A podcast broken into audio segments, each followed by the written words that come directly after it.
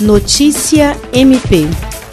O Ministério Público do Estado do Acre, por meio do promotor de justiça Glaucio Ney Shiroma Oshiro, da primeira Promotoria de Justiça Especializada de Defesa da Saúde, realizou uma videoconferência a fim de tratar sobre a normativa de número 33 da Agência Nacional de Vigilância Sanitária Anvisa. A agenda se fez necessária, segundo o promotor Glaucio Oshiro, uma vez que chegou ao conhecimento do poder público o transporte de vítimas da Covid-19 entre municípios, inclusive inclusive sendo realizadas aglomerações como velórios e até carreatas, situações que vão contra a resolução da Anvisa e que colocam em risco a população, tendo em vista a alta incidência de transmissão da doença. Durante o encontro surgiu um debate em relação à ampliação ou adequação de alguns espaços nos cemitérios, tendo em vista a possível escassez de vagas, assunto que despertou a preocupação da Procuradora de Justiça, Rita de Cássia, coordenadora do Centro de Apoio Operacional de Defesa do Meio Ambiente, Patrimônio Histórico e Cultural, Habitação e Urbanismo.